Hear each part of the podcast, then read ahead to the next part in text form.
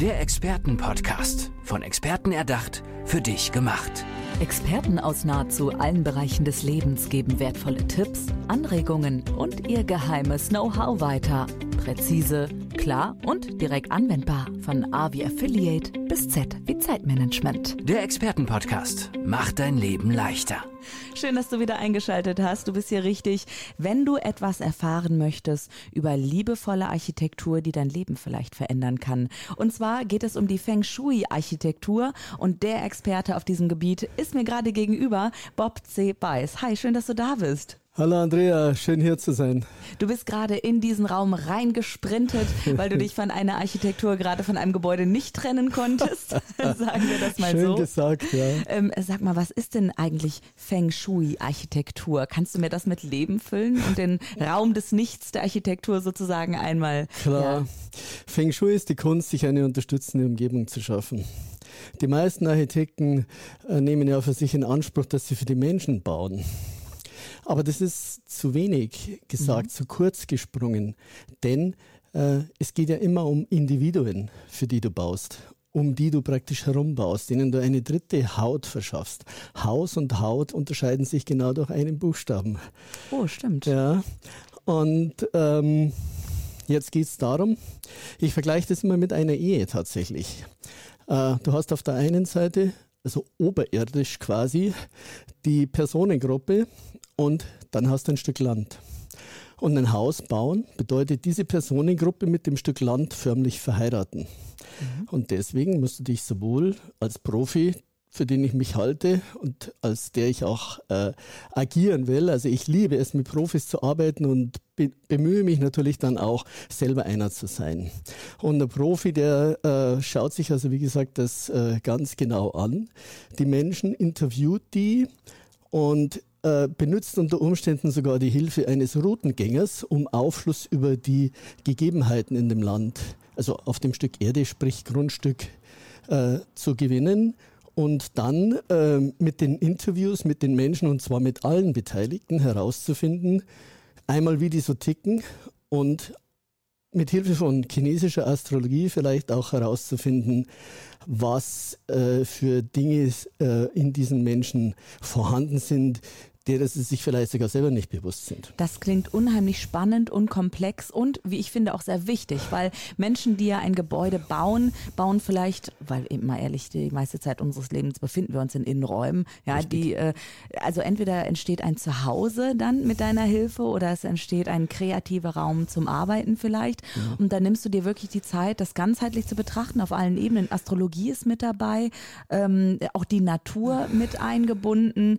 Ähm, wie bist bist du dazu gekommen? Darf ich das mal ganz äh, frei rausfragen? Ja klar, ich sage immer, ich habe Architektur fünfmal studiert. Also natürlich das normale Architektenstudium, aber mir war das äh, immer nicht genug. Ich habe da immer weiter gesucht nach dem Motto, das kann es noch nicht gewesen sein.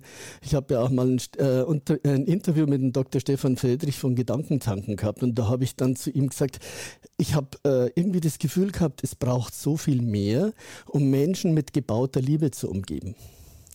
Und das bringt es im Prinzip auf den Punkt, weil du erlebst ja deine Umgebung und wie du schon richtig sagst, so 80 Prozent ist das ja eine gebaute Umgebung mit dem Gefühl oder über eine Gefühlsebene.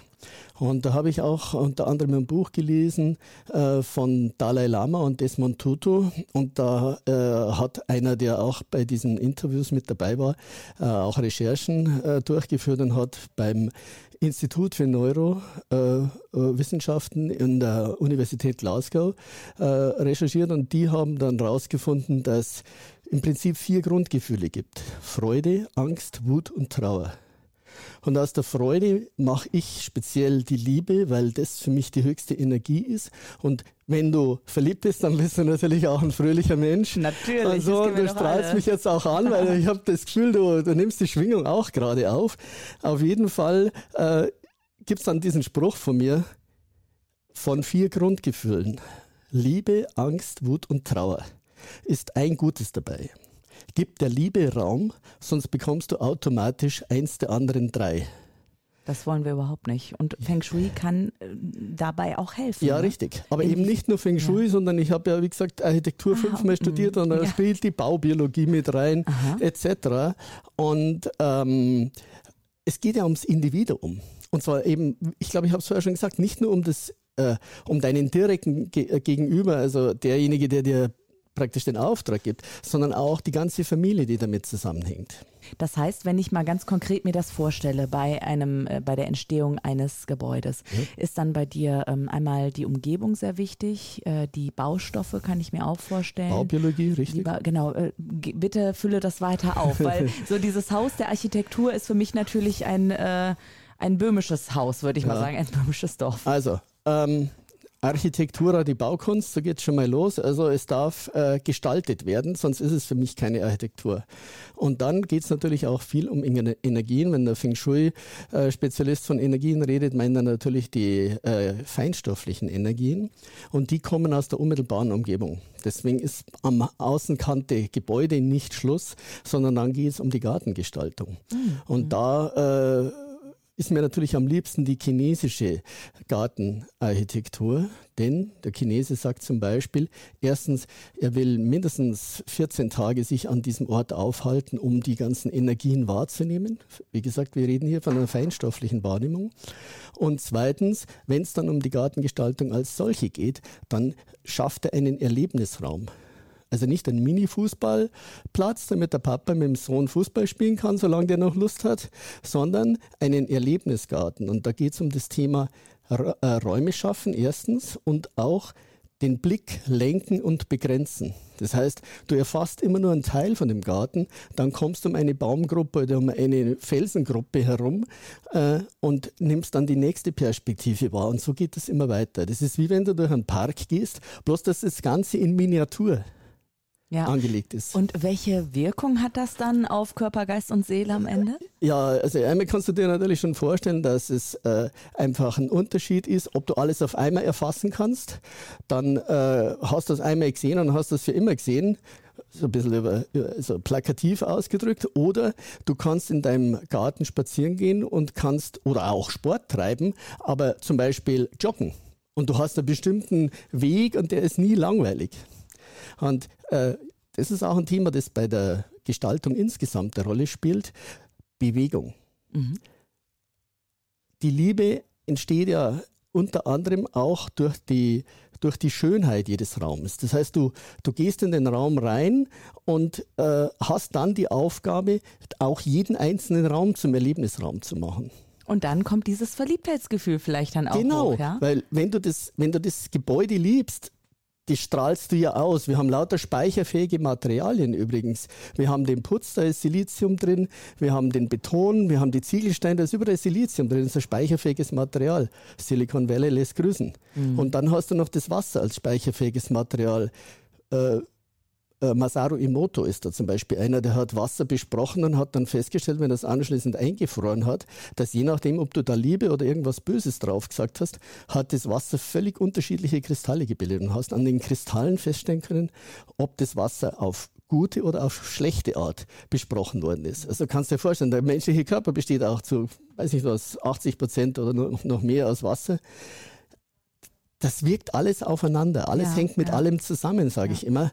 Und jeder hängt mit jedem zusammen. Ähm, wie bist du dahin gekommen, dass du irgendwann gesagt hast, okay, mir reicht es nicht mehr mit der, ich sag mal in Anführungsstrichen, normalen Architektur, ich will mehr machen. Habe ich ja schon gesagt, bereits nach dem Studium ging das los. Ich habe gesagt, das kann es doch nicht gewesen sein. Okay, also aber das war nicht so, dass das ein Moment äh, bei dir war, dass du irgendwie reisen warst und dann was gesehen hast oder ich weiß nicht, Lehmhütten mal gesehen hast oder irgendwas oder ein ganz furchtbares Gebäude, wo du gesagt hast, also weißt du, diese, diesen Moment versuche ich einzufangen sozusagen. Ja gut, ich meine, ich bin natürlich auch gelernter Zimmerer. Und ich, äh, ich äh, wie soll ich das sagen, ich, ich nehme die Dinge in die Hand buchstäblich und spüre dann, wie sie sich anfühlen. Und äh, ich habe natürlich durch das Feng Shui-Studium auch gelernt, äh, äh, einen Raum förmlich zu spüren. ja, ich gehe an einem Gebäude vorbei. Du siehst es übrigens schon, wenn das Gebäude Schäden hat oder das siehst auch, wenn da schon länger, länger nichts mehr dran gemacht wurde. Äh, Thema Pflege. Äh, dann sagt mein Meister, mein Feng Shui-Meister, Lack of Energy. Das Haus hat einen Mangel an Energie. Ja. Lass uns mal auf diesen Raum hier gucken. Ich meine, wir sind hier gerade in einem Büroraum. Ein bisschen äh, länglich, da hinten so fast Einbau, große Schränke. Ähm, ja, ich fühle mich hier wohl, weil ich damit gute Dinge verbinde, nämlich tolle Begegnungen. Ja. Das muss ich sagen. Deswegen fühle ich mich sehr wohl. Aber als ich das erste Mal in diesen Raum gekommen bin, dachte ich, huch, äh, der ist aber ein bisschen spartanisch einge eingerichtet. Genau, also äh, du hast dich garantiert nicht sofort in den Raum verliebt, oder? genau, genau. Die Herzen in den Augen kamen später. Ja, also ähm, äh, alles sehr sachlich, äh, low budget könnte man als Stichwort äh, verwenden. Ähm, jede Wand ist eine Leinwand.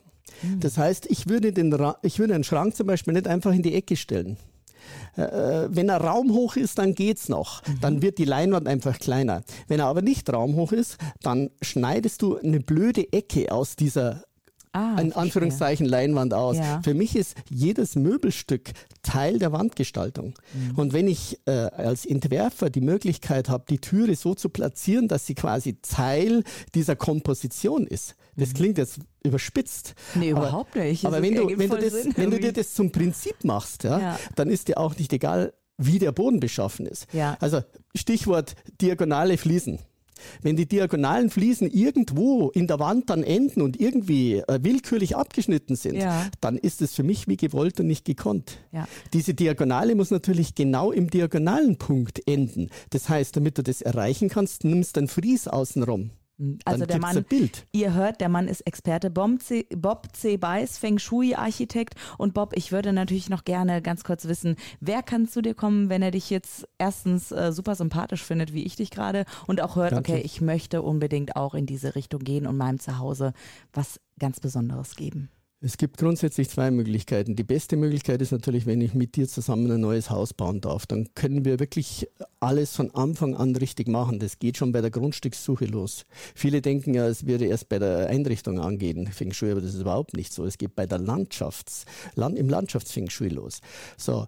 Und wenn du aber schon eine gebaute Struktur hast, mit der du dich mehr oder weniger angefreundet hast, äh, meistens ist es nämlich dann im Laufe der Zeit eher weniger. Dann hast du das Gefühl, irgendwas muss passieren. Und dann bin ich auch der Ansprechpartner für dich, weil ich natürlich, man kann immer was machen. Super. Und erreichen könnt ihr Bob C. Beiß über vitalskihaus.de. Nein, ich würde es anders sagen. Besser ist, Ja. ich, ich sage jetzt eine neue äh, Adresse. Mhm. die hier gar nicht draufsteht, weil man sich die am besten merken kann und weil da auch mein Name dabei ist. Gebaute Liebe. Bob C. Beiß in einem. .de. Also gebaute Liebe.bobcbeiß.de. Genau. Sehr schön. Und ich habe ja hier gerade deine Visitenkarte äh, stehen und ich sehe Feng- Feng Shui-Architekt seit über 20 Jahren mit Schwerpunkt gebaute Liebe als unterstützende gebaute Umwelt für Individualisten.